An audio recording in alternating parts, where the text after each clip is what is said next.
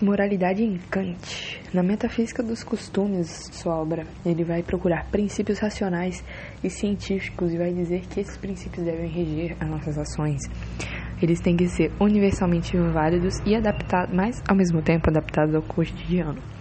Ele vai, vai falar da chamada boa vontade, a utilização de princípios corretos, a agir conforme o seu dever. Não importa se você gosta ou não daquela ação, mas sim pelo seu dever.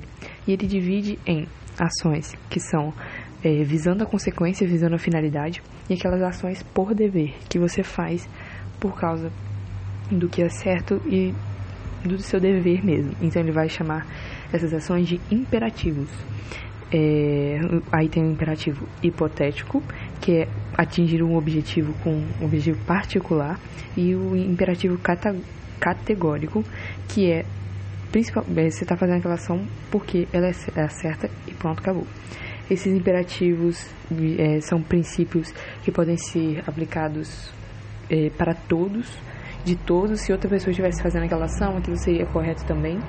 E é uma ordem direta universal, universal, sempre universal. Ele vai falar então que para isso tudo é muito importante o homem ter autonomia. A autonomia é o principal para o esclarecimento.